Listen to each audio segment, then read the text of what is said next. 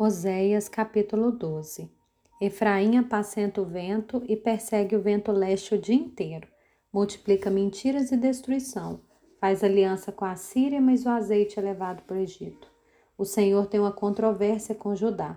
Castigará Jacó segundo a sua conduta, e lhes dará o que merece pelos seus atos. No ventre, Jacó pegou o calcanhar do seu irmão.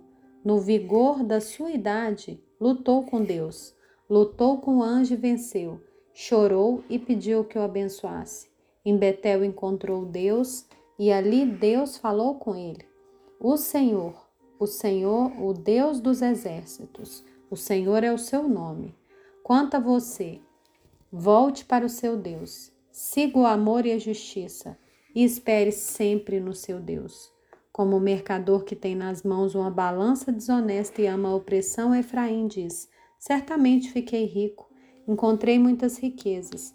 Em todos esses meus esforços não encontrarão em mim nenhum delito, nada que seja pecado.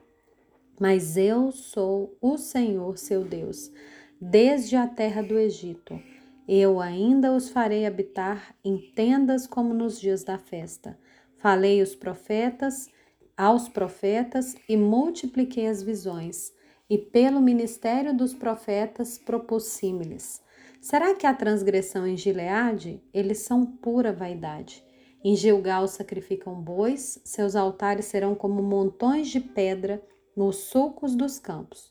Jacó fugiu para a terra da Síria.